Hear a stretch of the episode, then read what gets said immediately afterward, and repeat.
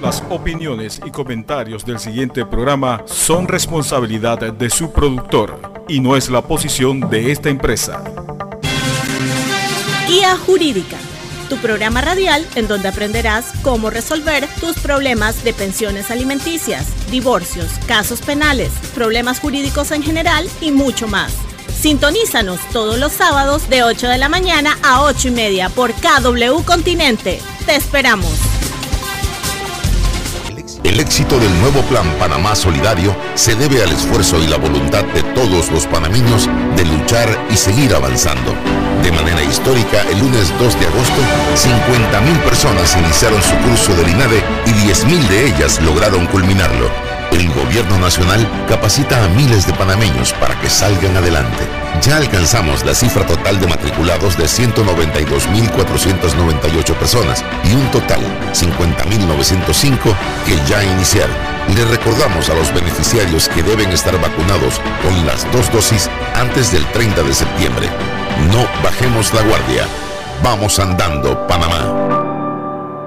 Atención Bocas del Toro, Coté, Los Santos y Panamá. A partir del miércoles 4 de agosto se aplicará la primera dosis de vacunación contra el COVID-19 a los residentes del circuito 1-1 a través de la técnica de barrido desde los 12 años de edad y en el circuito 2-3 en los corregimientos de La Pintada, Olá y Natá y en el circuito 8-9 que incluye los corregimientos de Panamá Norte desde los 16 años de edad a través de la técnica de barrido. A partir del miércoles 4 de agosto se aplicará la primera dosis de vacunación contra el COVID-19 a los residentes del circuito 7.1 a través de la técnica de barrido desde los 16 años de edad. A partir del miércoles 4 de agosto le corresponde la segunda dosis de vacunación contra el COVID-19 a los residentes del circuito 8.8 en el corregimiento de San Francisco a personas mayores de 40 años y a través de la técnica de barrido desde los 16 años de edad. La estrategia continua de vacunación está condicionada a la cantidad de dosis que suministran las casas farmacéuticas. No bajemos la guardia. Nos vas a levantar, recuperar nuestras vidas y prosperar. Con confianza y corazón, vamos. Avanzar superando desafíos, cada uno en su trinchera, con pasión, con valentía, confiando en nosotros, en nuestros sueños, en nuestro destino, siendo que de esta con nuestro amado tricolor. El país entero, hombro a hombro, con esperanza, con ganas de vencer, unidos los corazones, cantar con una sola voz. Vamos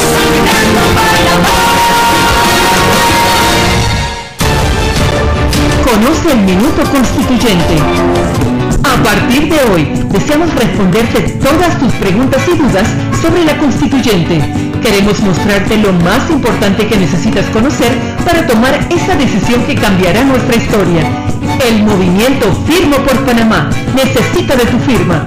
Apóyanos para alcanzar la meta de 581 mil firmas. Contamos contigo. Firmo, firmo por Panamá. Sintoniza todos los sábados tu programa Guía Jurídica por KW Continente, un programa de análisis jurídico, invitados especiales y los temas de actualidad que quieres escuchar, conducido por Hernando Abrán Carrasquilla y el profesor Jorge Chan. Muy buenos días Panamá, bienvenidos a una nueva edición de su programa Guía Jurídico, un programa diseñado por usted, con usted y para usted. Quien les habla, el amigo y servidor, el profesor Jorge Armando Chan Villarreal y este sábado acompañado como todos los programas de nuestro amigo y conductor Hernando Abraham Carrasquilla. Muy buenos días Panamá, muy contento de estar aquí eh, hoy 7 de agosto del 2021 en una nueva edición de tu programa Guía Jurídica Radio abordando temas jurídicos y temas de actualidad que impactan en el país y en el acontecer nacional, sobre todo en el gremio abogadil, en, el gremio, en la ciudadanía y sobre todo en lo que pueda el día a día generar noticia. Y hoy estamos en Guía Jurídica Radio hablando de un tema que ha sido noticia las últimas semanas. Jorge, hoy tenemos un invitado especial. el maestro, doctor, amigo, profesor, estudioso, escritor, doctor Joel de León, un experto en esta materia, en derechos humanos, en derecho penal, un hombre pues que es preclaro en todas estas grandes instituciones y lo hemos traído acá precisamente para que nos comente, nos dé sus opiniones. Abraham, Joel, esta semana que viene, 9 de agosto, natalicio, el doctor Justo Arosemena, papá, inicia la semana del abogado, así que en definitiva queremos enviarle un total agradecimiento sobre todo y felicitaciones a todo el gremio de abogados a nivel nacional de esta magna, de esta sacrificada carrera, de este apostolado, como muchos lo hemos llamado, algunas veces en la sociedad los abogados incomprendidos, Abraham y Joel. Muchas veces nos catalogan, pues, de alguna u otra manera como tiburones. Sin embargo, yo quiero aclarar esos temas. Creo que es importante eh, hacer un compás aquí rapidito, una reflexión rápida, porque muchos abogados son eficientes, son profesionales. Hay muchos abogados dedicados a este apostolado, que se sacrifican por sus clientes, que hacen bien las cosas. Pero como todo, hay profesionales buenos y algunos no tan buenos, pero son los menos. Así hay ingenieros buenos, ingenieros no tan buenos. Así hay doctores buenos y doctores que no lo son. Entonces la sociedad debe entender que esta es una profesión que realmente brinda un servicio a la sociedad, que realmente está comprometida, como muchísimos, muchísimos profesionales del derecho, con una responsabilidad, con un sentido de compromiso impresionante y que realmente nosotros, pues como abogados, como personas que amamos y que queremos el derecho y la justicia, entiéndase muy bien esto, ¿ah? entiéndase muy bien que la justicia es un aspecto clave y fundamental del Estado democrático de derecho. Y es por ello que los hombres y las mujeres que desarrollan esta profesión, la gran mayoría, son personas que tienen ese amor por servir al prójimo, ese amor por ayudar a una persona, ese amor por tratar de defender su causa, a veces un poco incomprendida la profesión, sobre todo en los temas del derecho penal. Cuando yo recién que me graduaba hace algún tiempo atrás, muchos me decían, pero tú vas a sacar a ese que mató, tú vas a sacar a ese que violó. Digo, no, yo tengo que defender garantías fundamentales. Yo tengo que defenderlo porque si ese que mató, si ese que violó es su primo, es su tío, es su papá o es su mamá, usted va a querer la mejor defensa posible. Entonces, mire los contextos y es importante porque este programa siempre se ha enfocado en el tema educativo y educar también con relación a la tema de la profesión del derecho es importante para que los ciudadanos entiendan y comprendan lo difícil que es la profesión por un lado y los retos que tenemos por el otro, Abraham. Definitivamente, Jorge, yo también me quiero sumar a, a, esta, a, distinguir, a resaltar esta semana del abogado, sobre todo el día 9 de agosto, que como todos los años, eh, eh, pues celebramos y, conmemoramos ese día, destacando, destacando a, esa, a este gremio abogadil, más de 27 mil abogados, entre ellos abogados al servicio de la Administración de Justicia, abogados en la Administración Pública del Estado, abogados que, juegan su rol en el primer órgano del Estado, en la Asamblea Nacional, y los abogados litigantes, eh, el abogado que el día a día se levanta eh, a los despachos, a, realizar las gestiones y como auxiliares de la justicia, como facilitadores entre, o, puente entre el ciudadano y, los conflictos que, se generan día a día en la sociedad.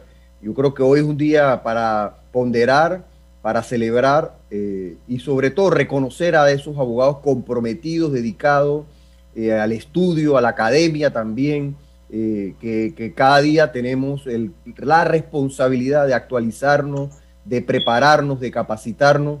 Y yo también quiero sumarme a este reconocimiento y felicitar a todos nuestros colegas y, gremios. Casualmente, el día lunes eh, el Colegio Nacional de Abogados tiene una serie de actividades, tiene eh, la toma de posesión de su nueva junta directiva y también pues eh, ha organizado una serie de actividades durante toda la semana.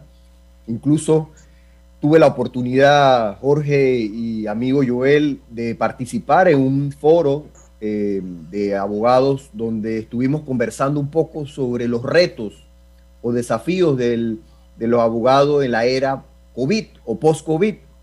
Y tuvimos un intercambio muy interesante con, con otros colegas hablando pues de esta realidad que llegó para quedarse y que sumado a los retos que tenemos como, como abogados eh, eh, es, un tema permanente, ¿no? Hemos hablado eh, que tenemos que reformar la ley 9 del 84 de la abogacía, tenemos que revisar todo este, nuestra estructura legal, nuestro tribunal de honor, entre otros retos, establecer la educación continua como un requisito para mantenerse vigente o activo como abogado.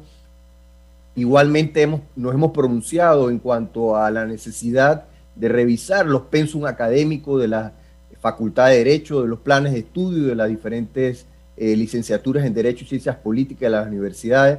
Son muchos los retos, pero bueno, eso yo creo que podemos dedicar a un programa especial, pero sí queremos, queríamos resaltar ese día y darle la bienvenida al doctor Joel eh, de León, un hombre estudioso de los derechos humanos, hombre que, ha estado siempre eh, aquí al servicio de la academia, al servicio del Grupo Guía.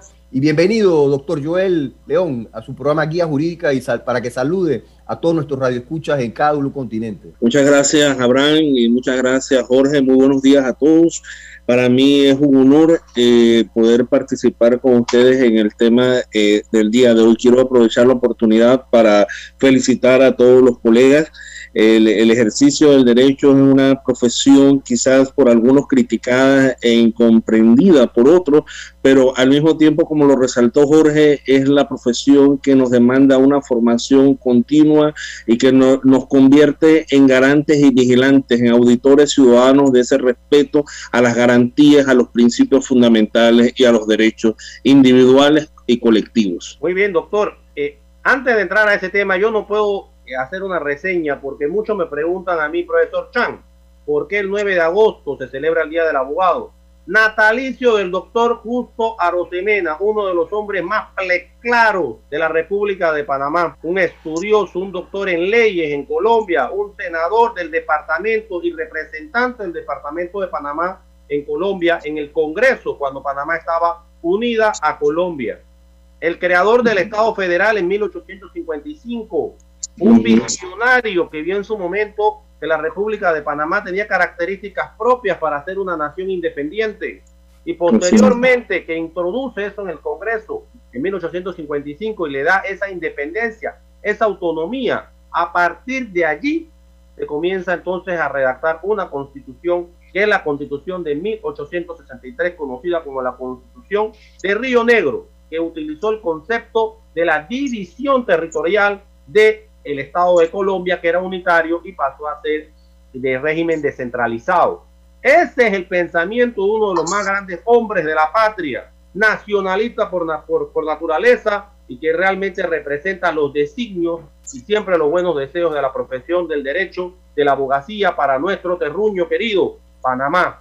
Oiga, luego de esto, pero no podía pasarlo por alto, entramos entonces en lo espeso del me dicen allá de uno y entramos con un tema importante que ha tomado un revuelo eh, fundamental sobre las últimas semanas. Estamos hablando de un anteproyecto 039 que específicamente pues lo ha estado promocionando el diputado Pineda, específicamente con estos temas sobre las penas accesorias.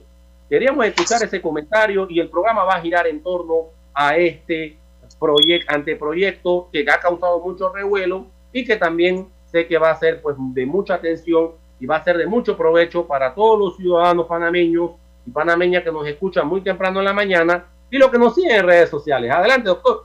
Sí, eh, yo quiero felicitar al diputado Pineda porque los temas penitenciarios, los temas de reforma, quizás no son eh, o no suelen ser temas prioritarios, pero tenemos que aclarar que estamos en una fase de anteproyecto de ley. Ese anteproyecto eh, abre la oportunidad a insertar nuevas ideas. Yo creo que la polémica que ha habido con el tema es el mismo título que lleva el anteproyecto, porque dice que elimina la pena accesoria en algunos delitos del Código Penal. Bien, yo quiero iniciar mi intervención señalando que si bien eh, el tema penitenciario, el tema de cumplimiento de pena, es un tema de eh, políticas públicas de naturaleza penitenciaria, de naturaleza de seguridad y también de naturaleza penal. Eh, los códigos eh, penales tienen que estar actualizados porque ustedes todos conocemos que el delito tiene que preexistir en el código para que esa conducta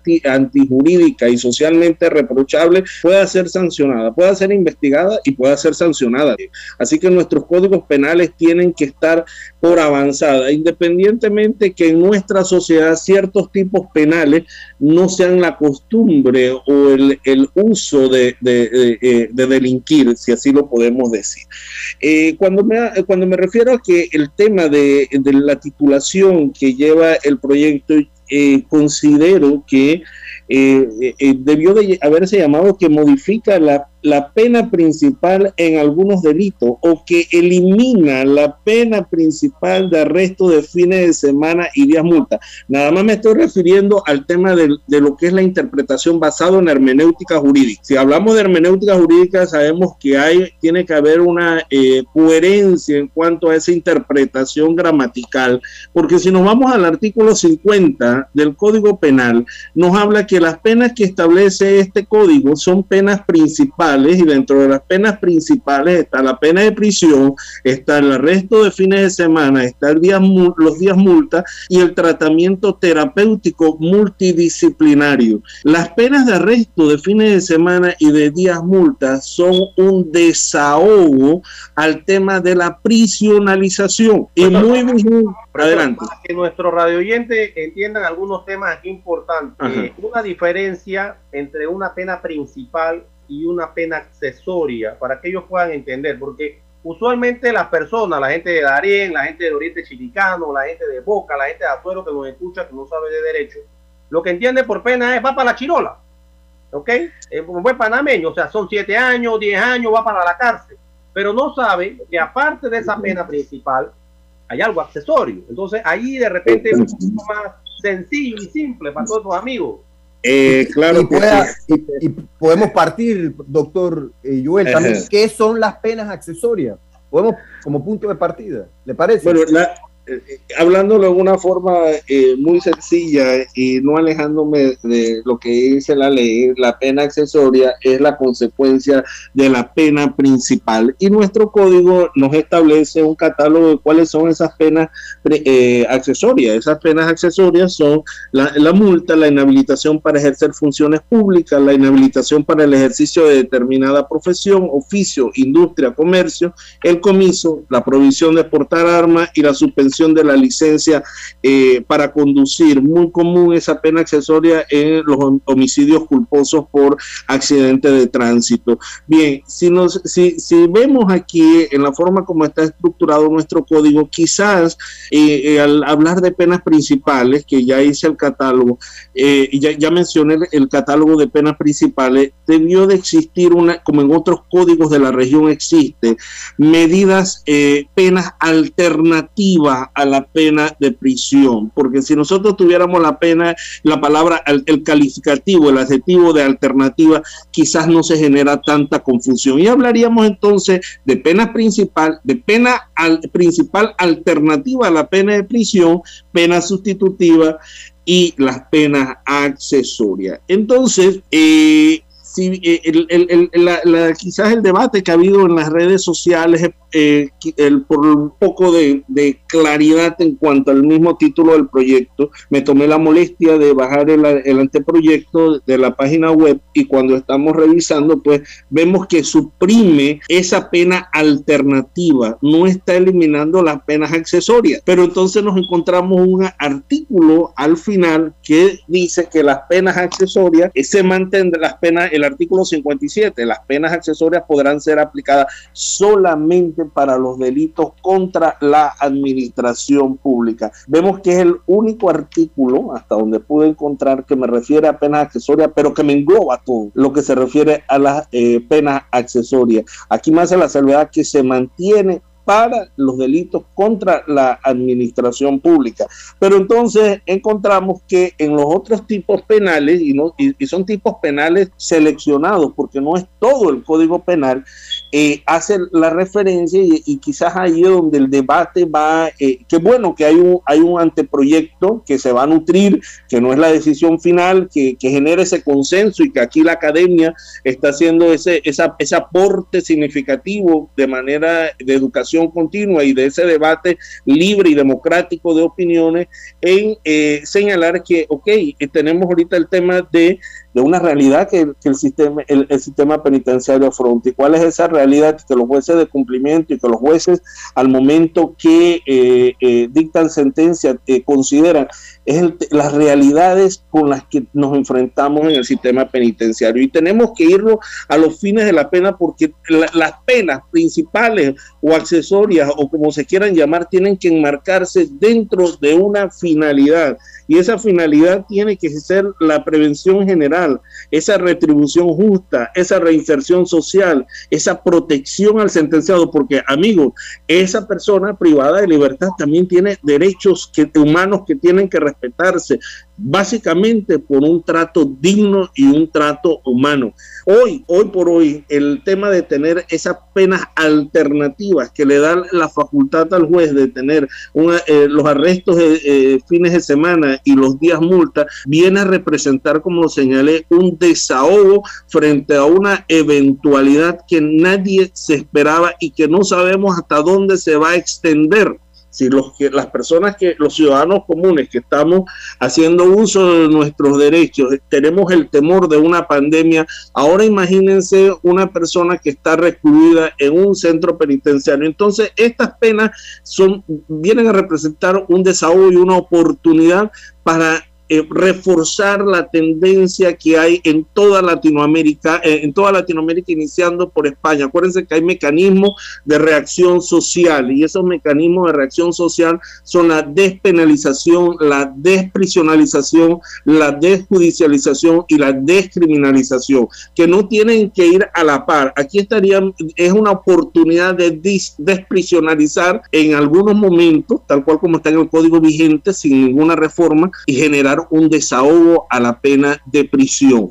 Tenemos que reconocer algo también, mis estimados amigos. Nuestros centros penitenciarios deben, tenemos una ley penitenciaria, cierto, esa ley penitenciaria basada en derechos humanos y basada en modelos y en discusiones que se han tenido sobre las buenas las mejores prácticas en otros países, pero tenemos que reconocer que adolecemos de un sistema progresivo, un sistema penitenciario progresivo técnico. Y mientras que no tengamos ese sistema progresivo técnico, nosotros tenemos que balancear el tema de pena, porque la persona que ingresa a un, a un centro penitenciario, el objetivo de la pena es llevar a esa persona a esa reflexión de que el delito no es una opción, cual, cualesquiera que sea la Doctor, vamos a, eh, excelente su reflexión. Vamos a hacer una pausa y regresamos y seguimos hablando con el doctor Joel de León para hablarles un poco sobre esta iniciativa que busca eliminar las penas accesorias a través del anteproyecto 039.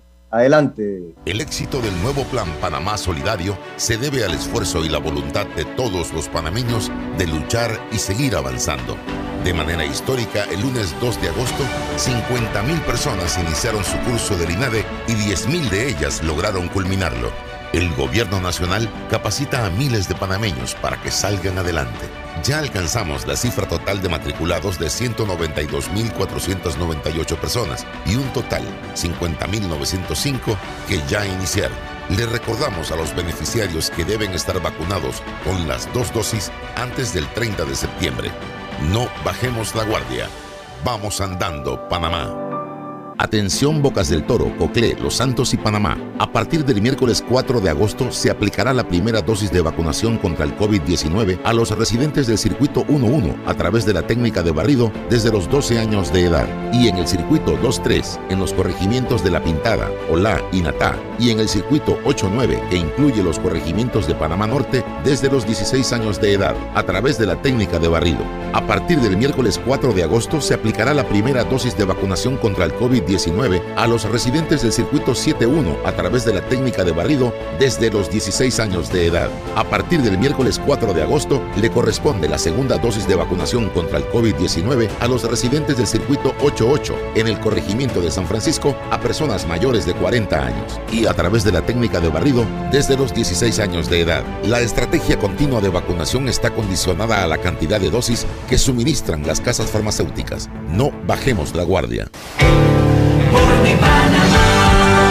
Nos vamos a levantar, recuperar nuestras vidas y prosperar. Con confianza y corazón, vamos. Avanzar superando desafíos, cada uno en su trinchera, con pasión, con valentía, confiando en nosotros, en nuestros sueños, en nuestro destino, sabiendo que de esta vamos a salir. Por nuestro amado tricolor. El país entero, hombro a hombro, con esperanza, con ganas de vencer, unidos los corazones, todas las voluntades, para cantar con una sola voz.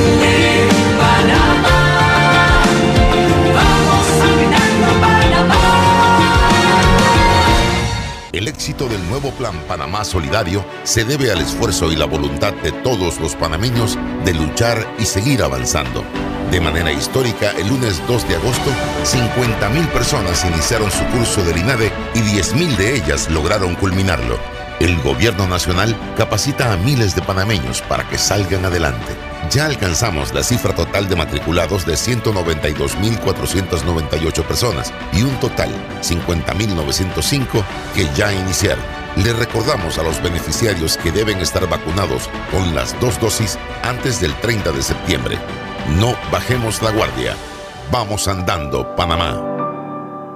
Sintoniza todos los sábados tu programa Guía Jurídica por KW Continente, un programa de análisis jurídico, invitados especiales y los temas de actualidad que quieres escuchar, conducido por Hernando Abrán Carrasquilla y el profesor Jorge Chan. Doctor Joel, estábamos conversando en, en las redes sociales, un poco eh, reflexionando sobre esta reforma eh, que impulsa el, diputado Pineda. Creo que es oportuna este debate, eh, pero sin embargo también comentábamos que, creo que hay varias iniciativas en la Asamblea para reformar el Código Penal, el Código Procesal Penal, y, y creo que tal vez a, a, 10 años de implementación del Código Procesal Penal es prudente eh, revisar profundamente todos estos cambios que, requieren, ¿no? Sin embargo, también comentaba, doctor Joel, que bueno, ¿y dónde queda el derecho de la víctima?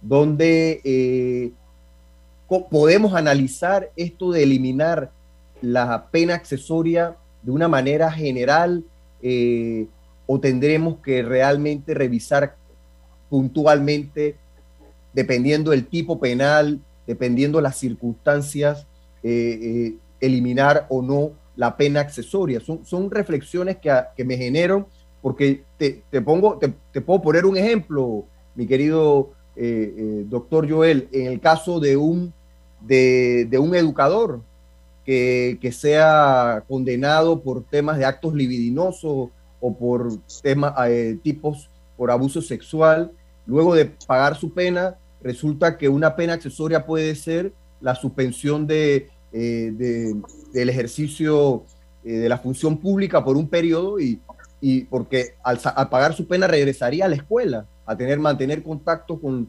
con, con, con estudiantes, con niños, yo creo que el Estado también tiene que eh, permitir la reinserción a la sociedad, pero también hay que cuidar a la sociedad, eh, darle un seguimiento y creo que esta pena juega un rol. No sé qué, qué, qué ante esta perspectiva, ¿qué opina eh, el doctor Joel?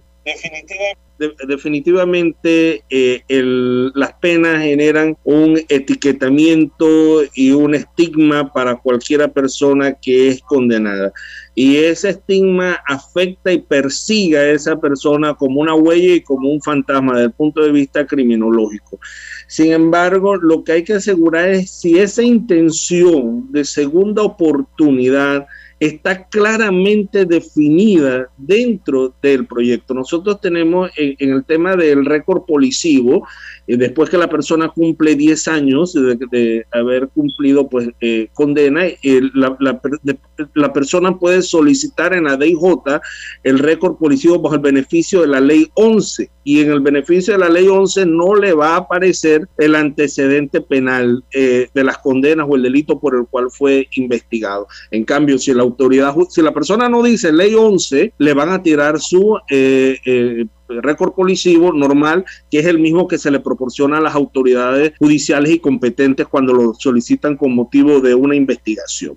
Cuando hablamos de eh, la desprisionalización, eh, eh, me refería específicamente a tal cual como está señalado en el código actual, sin reforma, hay una alternativa a la detención, a, a la prisionalización y es al hablar de arresto de fines de semana y al hablar de días multa, estamos desprisionalizando el sistema, estamos confiando y estamos dando segundas oportunidades y estamos mandando quizás ese elemento de previsión general, porque todos son, toda persona, de acuerdo al hombroso y de acuerdo a las teorías criminológicas, toda persona es un criminal potente. ¿Qué es lo que hace que esas personas, no, que el individuo no se materialice, uno sí y otro no? Son los frenos sociales que cada individuo tiene y la influencia que ese freno social tiene. Por ejemplo, la iglesia, por ejemplo, la educación, la familia, los valores, todos esos son temas que de una forma u otra previenen a una persona a cometer delitos, pero también teniendo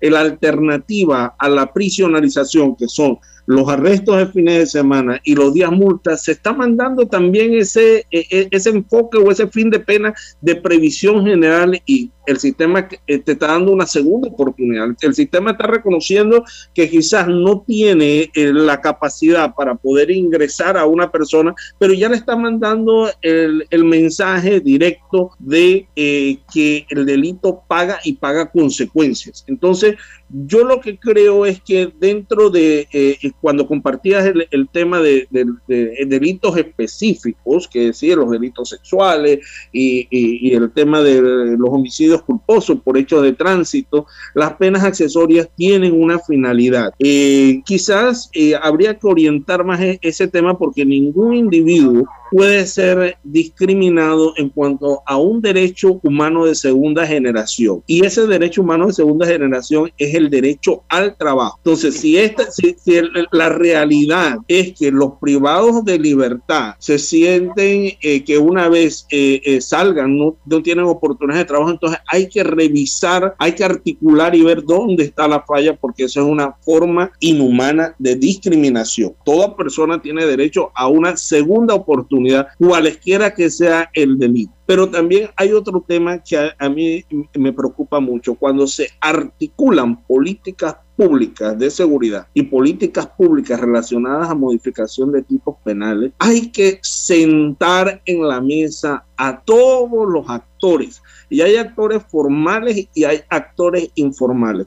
Cuando nos, se va a aumentar penas por un delito, sabemos que tarde que temprano esa tarea va a recaer en el sistema penitenciario. Nosotros contamos con un sistema penitenciario en teoría, pero quizás nosotros no contamos con un sistema penitenciario que nos dé evidencia de el carácter progresivo técnico en donde se contempla y no por misericordia, sino por obligación debería contemplarse la prisión abierta. Ahí no, no se puede generalizar la, la población penitenciaria desde una sola perspectiva la población penitenciaria, usted encuentra allí diferentes tipos de personas que llegaron a cometer un delito por diferentes circunstancias. El juez tiene que, al momento que valora, tiene que valorar dos elementos fundamentales. No solamente la reincidencia, sino que también tiene que valorar la peligrosidad del individuo y los niveles de adaptabilidad.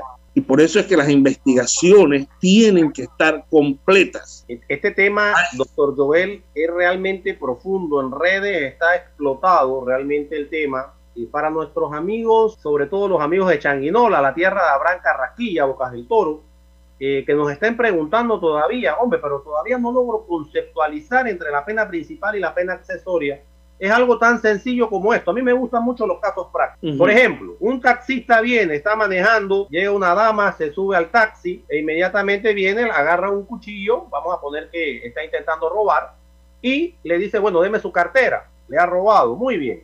Ese taxista posteriormente es, entra al torrente del penal acusatorio en Changuinola. Excelente. Luego viene y le van a aplicar una pena, la dama va, dice, él fue el que me robó, me apuntó con un cuchillo, ok, este es un robo agravado, ¿no? Eh, una pena que va de 7 a 12, se duplica la pena porque es agravado, bien. Luego de que lo condenan, entra al torrente, va a entrar al sistema penitenciario, pero antes de la, después que le da los 7 a 12 años, o agravado, en este caso el doble porque es agravado, el robo, se le coloca una pena, en este sentido, accesoria. El juez tiene un catálogo de penas. Y en este caso, el juez va a decir, bueno, él estaba conduciendo un taxi, así que le vamos a restringir el uso de su licencia de conducir, en este caso especial, que es para un taxista, por cierta cantidad de años. Que se cumpliría años. después. De- claro, después, eso es importante aclararlo, es importante porque uno lo entiende, pero los ciudadanos no. Después de la pena principal, después que el hombre haya sido condenado por 10 años, pongamos, 10 años y medio, entonces cuando él va a salir, el tema de su licencia como taxista se le va a cancelar y se le va a prohibir, por ejemplo, 5 años, 4 años, lo que le haya decidido el juez. Eso es lo que se conoce como una pena accesoria a la principal. Cumplida la principal, se le aplica la accesoria. Otro ejemplo, no, tengo miles de ejemplos, pero voy a tratar de concretar en dos de forma muy rápida para que lo vean. Ejemplo, una persona viene y está con el tema de moviendo droga, por así decirlo, el tráfico de droga. Muy bien, a esa persona viene, la agarran y junto con la droga se encuentra una cantidad de dinero. Como todos los vemos en la televisión, cada vez que usted enciende su televisión en los noticieros, dice encontraron no sé cuántos kilos y no sé cuántos maletines de billetes. ¿Cierto? Bueno, muy bien. Esa persona viene, entra al torrente, lo condenan a una pena principal, pongamos de 10 a 15 años, un tipo de droga, y posteriormente entonces el juez, ¿qué va a hacer con el tema del dinero? Hace algo que se llama el comiso. Es decir, el Estado se queda con ese dinero. Esa es, en este caso, el tema específicamente de la pena accesoria, el tema del comiso. En fin, hay un catálogo enorme, como hablaba Abraham en su ejemplo, último ejemplo que voy a colocarles, para que lo entendamos en el contexto. Es decir, un funcionario público comete actos de corrupción. Muy bien, lo condenaron contra la administración pública. Excelente, le ponen una pena, pongamos cinco años de prisión. Muy bien. E inhabilitación para ejercer cargo público. en efecto. Posteriormente a eso, esa persona que ha defraudado al Estado, que ha defraudado a la sociedad, luego que ha cumplido sus cinco años de prisión, pongamos un ejemplo, cinco años de prisión, entonces viene, se le coloca como pena accesoria en inhabilitación al cargo del ejercicio público. ¿Por cuánto tiempo? Tres, cuatro, cinco años. Después que cumple, imaginemos sus cinco años de prisión, él no puede estar capacitado o no es idóneo para trabajar con el Estado. A eso es lo que nos referimos entre la pena principal, para que todos nos conozcan y los amigos allá en tono sí, en Los Santos, Chirola, se le aplica una pena accesoria producto por un reclamo de la sociedad. Por último, chicos, este tema da para reflexionar muchísimo. De verdad que, uf, esto está explotado, estamos explotados. Gracias a Dios y gracias al apoyo a todos los míos de las redes. Muchos saludos para el doctor Joel también. El siguiente punto es el que yo quiero tratar. Si abriéramos las líneas en este momento, ahora Carraquilla, yo les apuesto que todo el mundo diría lo que hay que hacer es chirola para todo el que agarran. es más, si creáramos un debate con relación a una pena que existe, que es la pena de muerte, yo les apuesto que más del 50% de la llamada dirían paredón, pena de muerte o inyección letal. Pero esto es un tema que, como lo dice el doctor Joel, es integral y es holístico. Lógicamente la sociedad siente que se está viendo afectada porque cada día hay más delincuencia y no podemos tampoco dejar de ver esa óptica. Por eso es que este tema es demasiado integral. Adelante, Abraham.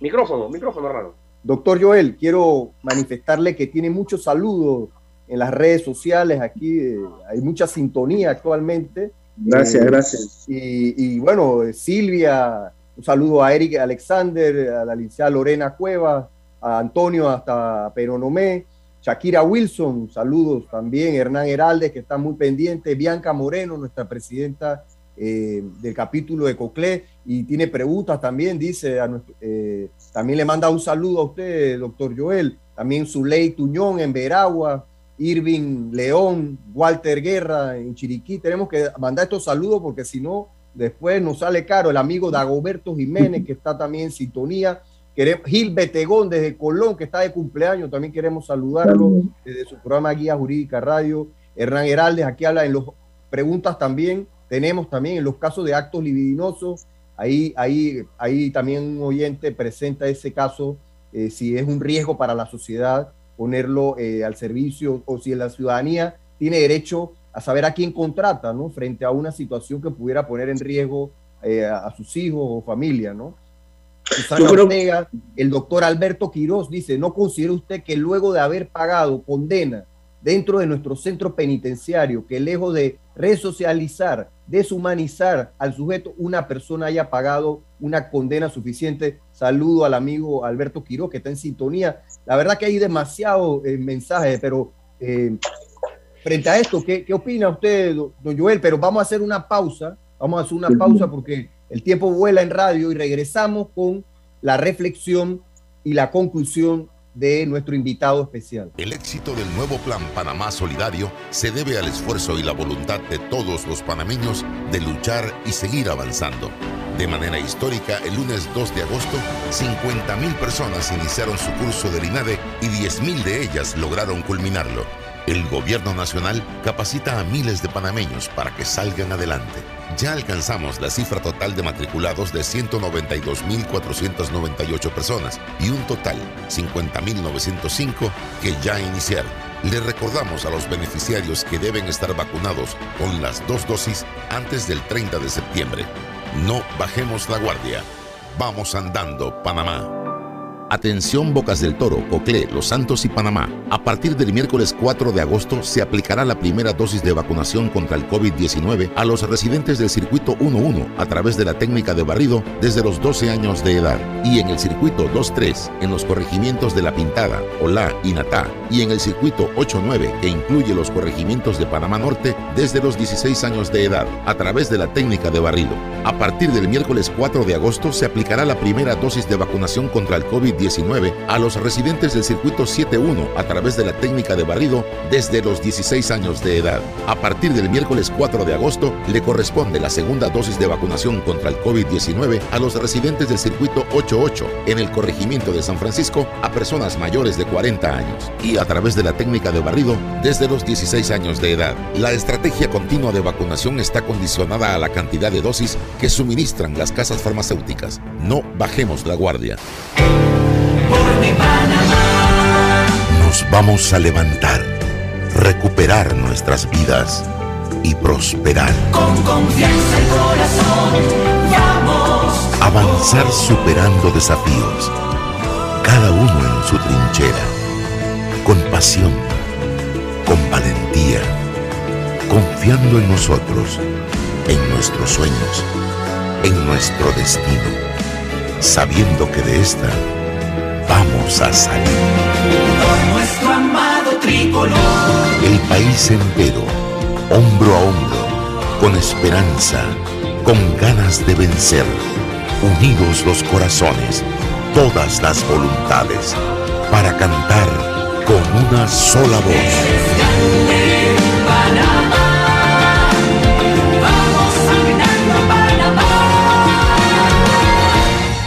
Sintoniza todos los sábados tu programa Guía Jurídica por KW Continente, un programa de análisis jurídico, invitados especiales y los temas de actualidad que quieres escuchar, conducido por Hernando Abraham Carrasquilla y el profesor Jorge Chan. No es el, mera, el mero internamiento de la persona, es llevar a la persona a un convencimiento real, Jorge y, y Abraham. El, el y, y todos los amigos que nos escuchan, el convencimiento real de que el delito no paga y que ese pagamento amarillo, que a veces suena ser más lucrativo y, y específicamente en algunos delitos, tiene consecuencias negativas, nefastas. Al, para algunos, con suerte, a mediano y a largo plazo, pero a otros nada más fue la primera opción, la primera actividad en que incurrieron y les pagó mal directamente. Entonces, ese tema eh, eh, hay que analizarlo. El compás está abierto dentro, al haberse presentado ese anteproyecto, pero yo creo que dentro de la misma redacción hay que hacer muchos aportes en cuanto a ese tema que se persigue, esa discriminación o ese etiquetamiento o esa estigmatización que persigue a la persona. Porque no es la cantidad de años que una, a un privado de libertad después que sale. Y también la congruencia de esa pena accesoria. Y allí respondemos a aquel maestro que violó a una niña menor de edad en una escuela. ¿Puede ese maestro, pero es que eh, ¿Puede ese maestro regresar a dar clases? No, no debería, pero tiene que dentro del mismo sistema haber algún tipo de, atención especializada. Entonces, hay muchos casos y muchos ejemplos puntuales. El, conductor, el que maneja bus y, y tanto, pero las leyes son de aplicación general y como son de aplicación general, el beneficio tiene que ser de aplicación general porque todos tienen que ser resocializados, todos tienen que ser rehabilitados y todos tienen que ser readaptados sin que haya esa separación de familia tampoco. Cuando digo familia es que también en otros países hay, eh, aquí nada más hablamos de, ciertos programas de visita, hay otros programas de visita que integran la resocialización la readaptación. Y ya tenemos que cambiar ese, esa etiqueta de que las cárceles son las universidades del crimen. Son las universidades del crimen cuando no hay programas efectivos. Y ojo, República Dominicana es un referente un referente de que no es con los mayores presupuestos, sino con la autogestión y el aporte de la sociedad civil, cada uno con su grano de arena, que se pueden lograr programas de resocialización efectivos. Doctor, mire, eh, eh, de verdad que este programa da para muchísimas cosas y yo sí quiero también, como usted inició el programa, doctor Joel de León, felicitar al diputado Raúl Pineda por el esfuerzo eh, no obstante, nosotros que estamos pues bastante comprometidos y revisamos y estamos en la docencia académica, sí tendríamos que hacerle varias observaciones a ese anteproyecto, eh, varias, porque se mezclan muchas cosas en el mismo. Se habla de muchos temas, por ejemplo, se habla de la persona que ingresa a una casa, a un local comercial, por ejemplo, se, se hablan de las, de las penas alternativas, se habla de las penas accesorias al final, o sea, se mezclan muchas cosas como sin faltarle respeto y, siempre indicándole que es una excelente iniciativa tocar estos puntos, es como si mezcláramos un poquito limones con peras y naranjas. Entonces realmente creo que hay que compactarlo mucho más, objetivamente hablando, y con una crítica constructivista. Como penalista que soy, yo me siento una persona que, que sea un poquito de derecho penal, no mucho, pero la verdad es que se puede mejorar bastante ese anteproyecto, que yo creo y estoy seguro que va a ser revisado en las, probables futuras etapas donde va a estar los próximos debates donde va a incurrir este, este proyecto y va a ser muy, muy mejorable. Pero lo que es importante también es analizar que si nosotros estamos buscando principios como la despenalización, miren, para los, para los amigos radioyentes, despenalización quiere decir que no todas las penas pueden ir a una prisión y que no todo es delito, no todo, toda acción que comete una, una persona tiene que ser penalizada porque hay otras vías en el derecho. Por ejemplo, el derecho civil, el derecho comercial, el derecho administrativo, el derecho de justicia de paz. No todo tiene que ir al torrente del derecho penal. Y eso es una corriente de los años 50, hombre, doctor. El tema de la despenalización de los años 50. Desprisionalización. No toda pena que si es delito tiene que ir a la prisión. No toda pena que es delito tiene que ir a la prisión. Y la desjudicialización, que son las 3D que le encanta a mi profesor y maestro Joel, que con él fue que las aprendí, no todo puede, eh, tenemos que descongestionar el sistema judicial. Tenemos que hacerlo rápido, efectivo, como lo hemos tratado de hacer y lo están tratando de hacer los operadores día a día en el sistema penal acusatorio. Pero eso es una parte del pastel, decía mi doctor, mi apreciado profesor en clase. La otra parte del pastel es cuando la persona llega al sistema penitenciario, entonces vienen las tres R que muy bien me las enseñó el maestro. Reinserción, readaptación y resocialización. O incluso hablamos de readaptación.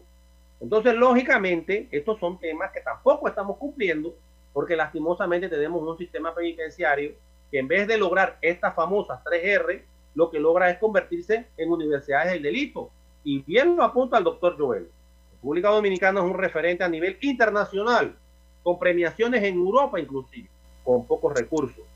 Con pocos recursos. Presupuesto de República Dominicana es inferiorísimo al presupuesto de la República de Panamá. Sin embargo, con voluntad, con deseo de hacer las cosas, han transformado. Adelante, Abraham. Yo también quisiera eh, plantear que de igual manera coincidimos, yo creo que dentro de algunas conclusiones breves, es que no toda pena principal debe llevar pena accesoria. Y ahí creo que es el punto eh, que resalta este proyecto de ley, que yo quisiera resaltar de este proyecto de ley, y que trae un debate interesante, porque eh, creo que todos compartimos de que eh, hay que, todo el mundo tiene derecho a una segunda oportunidad. El tema es que lo que ahí sí hay que tener mucho cuidado es en, casos especiales, particulares, porque también hay otros temas donde si eres condenado, como no hay un acompañamiento, y eso es responsabilidad del Estado, de atención eh, psicológica o, un trabajo donde te permita ayudarte a reinsertarte a la sociedad, eh, muchas veces estas penas accesorias te hacen mucho más difícil, te establecen una barrera aún mayor para, para lo mismo.